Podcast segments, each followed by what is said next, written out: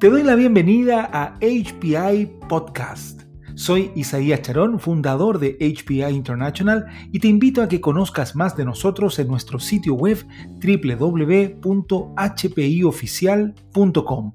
Estamos muy contentos de darte la bienvenida a este nuevo canal donde encontrarás especialistas en desarrollo humano y organizacional para que puedas seguir creciendo y logrando nuevas metas. Síguenos y disfruta de cada episodio con especialistas de todo el mundo. Bienvenido, bienvenida a HPI Podcast. El día de hoy nos acompaña Pedro Barrientos. Él es coach ejecutivo especializado en el modelo integrativo del diseño y evaluación de competencias. Autor de El manejo de las emociones en el proceso de cambio, publicado en 2019, que compartirá con nosotros aspectos claves para empezar a ser conscientes de nuestras emociones.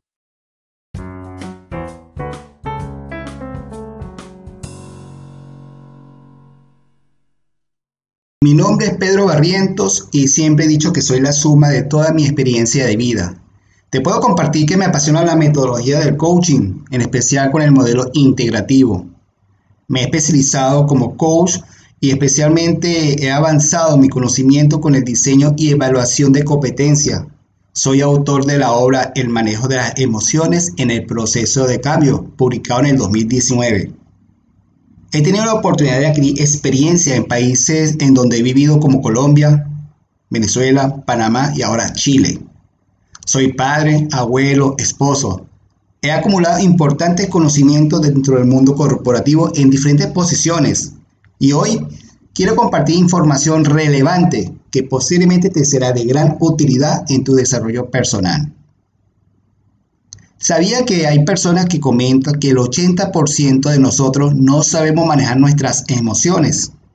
¡Wow! Es un porcentaje para mí elevado y de seguro yo soy parte de esa estadística. Por ello estaremos conversando a continuación acerca de cómo empezar a ser consciente de mis emociones. Te invito pues a buscar lápiz y papel, porque te voy a narrar mi historia. Una historia que posiblemente te haga sentido y aquellas cosas que tú te sientas identificado, podrás ir anotándola para trabajar de mejor manera tus emociones. La fecha inicial de toda esta historia fue el 27 de agosto de 2014, cuando tomé un vuelo, un vuelo sin regreso. Pero antes de entrar en ese vuelo, déme darte contexto de cómo pasaba todo en mi, en mi mente, en mi vida. Yo me encontraba en Venezuela y trabajaba para una gran empresa de alimentos con presencia mundial. Tenía un excelente salario, una buena posición dentro de la organización. Mi empleo contaba de autonomía, tenía desafíos que me motivaban, un ambiente que me garantizaba desarrollo continuo, cubría toda mi expectativa en todo momento, los compañeros de trabajo fenomenales, quienes me apoyaban y muchas cosas más. Pero siempre aparece el pero. Había tenido la oportunidad de vivir en Colombia, por un proyecto que la empresa me envió. Y me quedó ese saborcito en el paladar, ese afterchef que me motivaba para ir a aprender de otras culturas. Y todavía esa sensación de mi paladar me movía con las ganas de poder seguir probando de esa aventura. Por ello un día me encontraba realizando un curso que la empresa me envió a prepararme dentro de un instituto de alto nivel de estudio avanzado. Y en eso viene un pensamiento a mi cabeza. ¿Qué pensamiento era? Imagínate. Quería emigrar de mi país, de mi Venezuela. Y casualmente en esa tarde, un día viernes, al final de la tarde, en el último momento de descanso, me encontraba revisando mi teléfono móvil y encontré un video en YouTube. Un video donde hablaba de una fábula matar mi vaca. Dicha fábula hablaba sobre una familia que vivía en un pueblo muy humilde, en la casa más, más pobre de toda la ciudad. Y ahí podían encontrar una familia que podían vivir escasamente con la poca leche que le brindaba una vaca, que era su única posición. Un discípulo se encontraba visitando la ciudad más pobre y llegó a esa humilde eh, casa donde su maestro le quería enseñar algo importante en su vida. Pernotaron con esa familia y al amanecer el maestro le pide al alumno matar a la inofensiva vaca. El alumno se niega, obviamente, y dice, maestro, ¿cómo yo voy a hacer? Ese es su único tesoro de la vida. Y se negó, pues, a cometer tan bastardo hecho.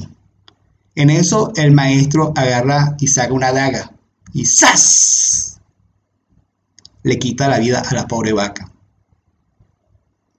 Y ambos se retiran de esa casa. El alumno todo preocupado y muy molesto con su maestro, porque le había arruinado la vida a esa familia. Y un año después el maestro lo invita nuevamente a visitar aquella humilde hogar. Le costó encontrar la casa, ya no estaba la, casa en ruina, había una casa muy bien bonita, bien edificada y una familia muy este, afortunada. Y resultaba que era la misma familia. Y el alumno preguntó, wow, ¿qué pasó? Y el hombre lo reconoció y los invita a pasar nuevamente. Y le cuenta que casualmente esa mañana llegó un bastardo y le mató su única vaca. Y por la necesidad tuvieron que surgir entre esa situación. Y hoy en día pudieron sobrevivir y llegar al punto al que habían alcanzado. Las fábulas explican cómo uno se aferra a lo que a veces creemos que es nuestra única opción. Y lo que puede ser es una atadura más bien a la pobreza. Siempre me recomienda, o siempre recomiendo, quiero decir, esta fábula, de verdad me fascina. Matar la vaca. Y fue justo en ese momento, cuando estaba viendo el curso, que yo tomé la decisión de hacer lo que tenía que hacer. Matar mi vaca. Mi vaca para mí, para ese momento, era mi empleo, que me brindaba esa zona de seguridad y me tenía obviamente atado a mi bello país, a mi bella Venezuela. No está mal salir de la zona de confort, pero requería ampliar mi zona de experiencia. Todo por encima de mi situación para ese momento, vivir fuera de mi país natal. Esa tarde, esa tarde del día eh, viernes del mes de junio, tomé la decisión de ir nuevamente a la empresa, una vez que culminé mi proceso de formación. Llegué a la oficina y todos mis compañeros me veían con asombro. ¿Qué hacía yo, Pedro, un viernes, final del día, cuando debería estar en un curso? En acto seguido me puse a redactar la carta, mi carta de renuncia, al terminar, la mandé a imprimir y le coloqué mi firma. Me dirigí a unos cuantos escritorios de mi lugar de trabajo, donde se sentaba mi pareja, Beatriz, quien leyó la carta y solamente dijo, ok, si es lo que quieres, adelante. No me dijo más nada, solamente podía ver su cara de asombro. Y obviamente entendemos que ella me conocía muy bien, sabe que yo soy muy corporativo y sencillamente ella estaba en shock. Me dirigí a la, al puesto de mi jefa, a la oficina, y le pedí cinco minutos que necesitaba conversar con ella. Mi querida amiga Romy me ve y me dice, Pedro, hoy no, lo vemos el lunes. Y yo le dije, es importante. Tómame cinco minutos de tu tiempo, por favor, y conversemos. Ella se sentó y se puso a escuchar mi planteamiento y empezó a leer la carta. Acto seguido, ella pide permiso y solicita la asistencia de otra persona en esa reunión. Nada más y nada menos que la gerente de la unidad de supply. Y ambas se pusieron a conversar conmigo, a profundizar un poco más las razones que me llevaban a renunciar. Mis 14 años dentro de la industria de la organización. Y le di mis motivos y le eh, pactamos 30 días para entregar todas las funciones de mi puesto como debería ser. Y así, en menos de 60 días, yo me encontraba en ese vuelo, en ese avión. Antes de tomar ese avión, recuerdo que estaba en el aeropuerto internacional Simón Bolívar, solamente con Beatriz, quien me acompañó. Nos abrazamos y nos despedimos. y realicé mi última llamada a mis hijos, quienes me dijeron, te amamos mucho, te va a ir bien. Ahí caí en cuenta que no había paso para atrás. Definitivamente era un vuelo para no regresar. Y crucé el counter hacia el avión que me esperaba con destino Ciudad de Panamá. Recuerdo en ese momento tres consejos que me dio mi amiga Amada, quien en la fiesta de despedida me dijo, Pedro, te doy tres consejos. Estudia inglés, haz ejercicio y lee un buen libro. ¿Has tenido hoy en día algún deseo y aún no, has podido ir por ello? ¿Cuál es tu vaca? ¿Qué te tiene atado hoy en día a esta situación? Yo el 27 de agosto de 2014 me encontraba en el aeropuerto internacional Simón Bolívar, tomando ese vuelo. Y cuando llegué a Ciudad de Panamá, tan solo tenía 4.500 dólares. No tenía una red de contactos de apoyo, no tenía empleo, solo una visa de turista y dos maletas llenas de sueños. Pude contactar a un compañero de trabajo que vivía en Panamá, con quien tuve el agrado de compartir el proyecto en Colombia, quien es mi estimado amigo Miguel Chacón. Te puedo decir que pasaban los días, pasaban las semanas, los meses, no encontraba empleo, se me reducían los ahorros, no podía eh, lograr cambiar mi estatus migratorio de turista a un permiso de residente, que me permitiera estar más tiempo en el país y se me acababa el tiempo. La primera vez que llegué a Ciudad de Panamá fue a una habitación, una habitación que nada más tenía un colchón inflable en el piso, una pequeñita mesa y un closet donde guardé mis dos maletas llenas de sueño. Te puedo decir que apliqué los consejos de mi amiga Amada. Trotaba todos los días en la mañana con un clima incremente a unos 35, 38 grados centígrados promedio y con unos 90% de humedad. De verdad sentía que respiraba literalmente agua. Me agotaba con facilidad. Trotaba al principio 2 kilómetros hasta que por fin pude llegar 10K todos los días. Estudiaba inglés de forma virtual a través de una plataforma online todos los días, de lunes a viernes. Estaba leyendo un libro que me podía dar el, un momento de descanso. Y en ese libro hubo una frase que me captó mi atención y decía que había que dar el 100% para alcanzar la meta y no el 99% como uno a veces se acostumbra para dejar un 1% para un plan B. Había que darlo todo por el todo. El primer mes sin empleo, al igual que el segundo, que al tercero. En eso recibo la llamada de un amigo desde Chile, quien se llama César Cano, y me pregunta qué hacía, que cómo estaba. Y le conté que estaba haciendo mi mayor esfuerzo para dejar caer a ese fondo que iba, estaba sin, sin profundidad, iba cayendo, no sabía cuál era su, su final. Y me pregunta, ¿cuánto ahorro te queda, Pedro? Yo recuerdo que estaba cerca de los 1.500 dólares. Y me dice, Pedro, comprate un boleto de inmediato y vente a Chile. Aquí te podré dar un empleo, documentos para que realice tu proceso migratorio adecuadamente, para que inicies. Y yo le dije, muchas gracias por el gesto, dame unos días para pensar qué hacer. A los pocos días le devolví la llamada, muy agradecido por su buena voluntad, y le dije que acaba de leer una frase de un libro que me decía que tenía que dar el 100%, y eso estaba en mi mente. Por lo tanto, tomé la decisión de mantenerme todavía en Panamá para dar ese 100%. Y seguía con la estrategia. Trotaba, estudiaba, me postulaba y seguía leyendo. Pasaban los días todavía y llegó el cuarto mes y no se revertía mi situación. Obviamente seguía consumiendo los ahorros, Ya para el quinto mes, todo seguía igual. Y comienza el sexto mes y todavía nada cambia.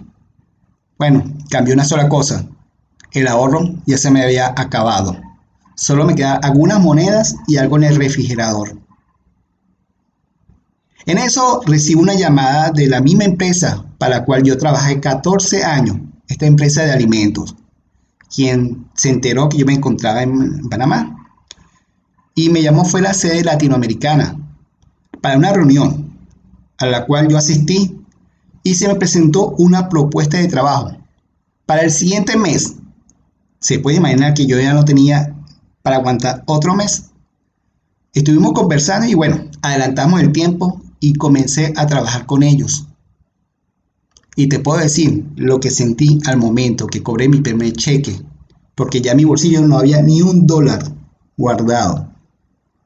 Cuando hice mi primer cheque, o lo cobré, pude ir al supermercado, hacer la reposición de los víveres, pude pagar las siguientes cuotas o compromisos que yo tenía sin haberme atrasado con los pagos y toda mi vida comenzó a fluir.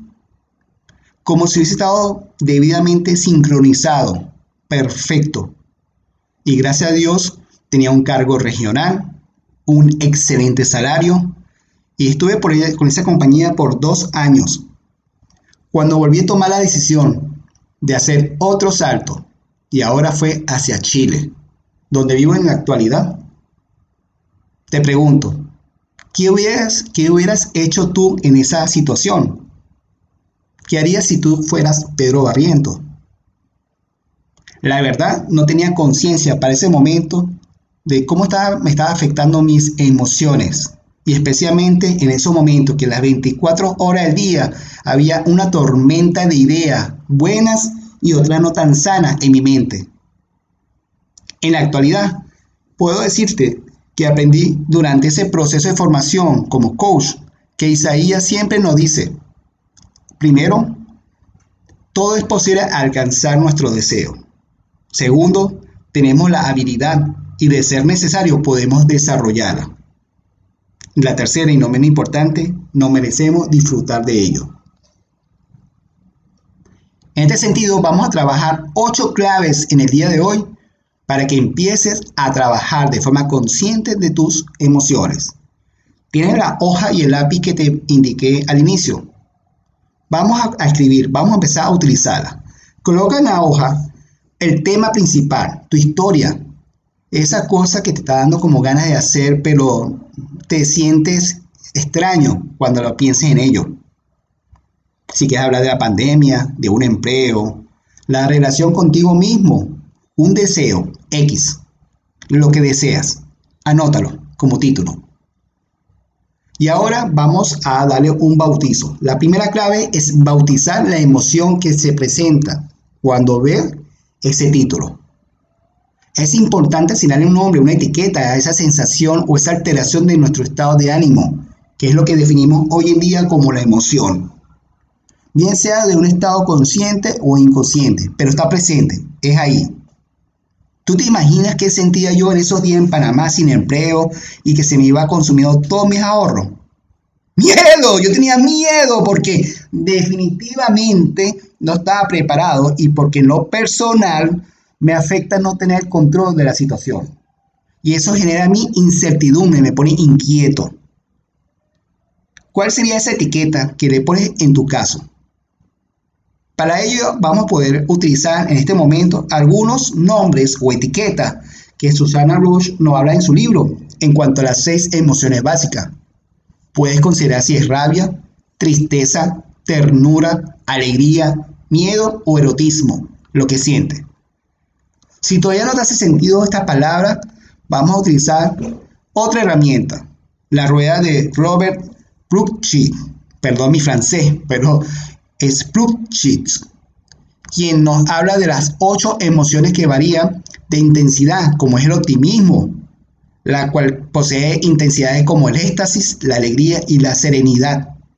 También nos habla del, amor, que inicia con la confianza, con la admiración, la aprobación. Otra es la sumisión, quien posee terror, miedo y temor. Una cuarta emoción que nos señala es el susto, que comienza con el asombro, la sorpresa y la distracción. Otra emoción que el autor nos menciona es la decepción, que está la pena, la tristeza y la melancolía. También nos habla del remordimiento con el odio, la adversión, el tedio.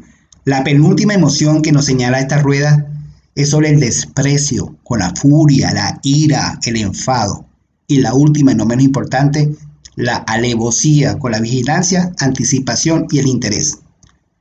Cualquiera de estas palabras que hemos mencionado puede etiquetar tu emoción cuando ve ese título o esa historia que tú quieres contar. Yo te puedo decir que recuerdo que en esos días yo decía, tengo miedo y ansiedad, pero con esto puedo. La segunda clave después que coloquemos la etiqueta es reconocer si es una emoción o un sentimiento. Y es importante hacer esta separación entre, entre si es una manifestación emocional o es la combinación de la emoción con nuestra percepción o nuestras creencias. Yo tenía miedo y recuerdo los comentarios de mis amigos, familiares. Algunos me dijeron, ten cuidado, la vida es dura. Otros, vas a lograrlo, eres un luchador. Y todo eso me llevaba a generar juicio y darle fuerza a mi creencia. Algunas positivas y otras que me estaban limitando. Eso era un sentimiento, pero la emoción del miedo estaba presente. Entonces, en tu caso, que ya pusiste el título y le has puesto algunas etiquetas a, tu situación, indícame cuáles son las emociones y escríbala abajo y cuáles son esos sentimientos que te conectan con tu forma de pensar. Para conectar con el tercer punto, y es reconocer la intensidad. ¿Qué tanto de eso tenemos? Te he mencionado anteriormente en la rueda, por ejemplo, donde hablamos de intensidad de las emociones. Es la frecuencia, bien sea de menor o de mayor vibración. En ese sentido, te he citado que Susana Bloch, por ejemplo, o Robert, tienen, entre otras fuentes, o señala, mejor dicho, algunas intensidades. Y para ello te pido que hagamos una línea horizontal en tu hoja en blanco, debajo, y marquemos la línea de izquierda a derecha, donde la izquierda inicia con el valor 0 y a la derecha le colocamos el valor 100. Y me va a decir qué porcentaje de intensidad es esa emoción con la que tú te sientes identificado hoy en día. Si en tu caso, por ejemplo, que para mí era el miedo, yo me sentía cuánto, un 10% con miedo, un 20%, un 30%, un 50%, un 80% o un 100%. Cualquier valor que consideres que es hoy en día tu emoción. ¿Cuál es la intensidad? Y márcalo dentro de la hoja. Haz un puntico. ¿Sí?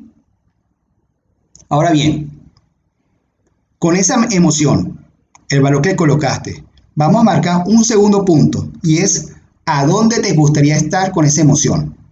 Yo sentía, por ejemplo, que tenía 80% de miedo y quería tener nada más un 40.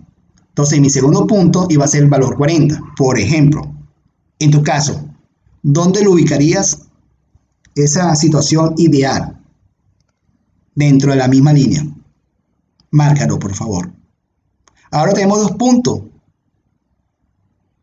Esa diferencia entre ambos puntos se le conoce como brecha o separación. Es un gap.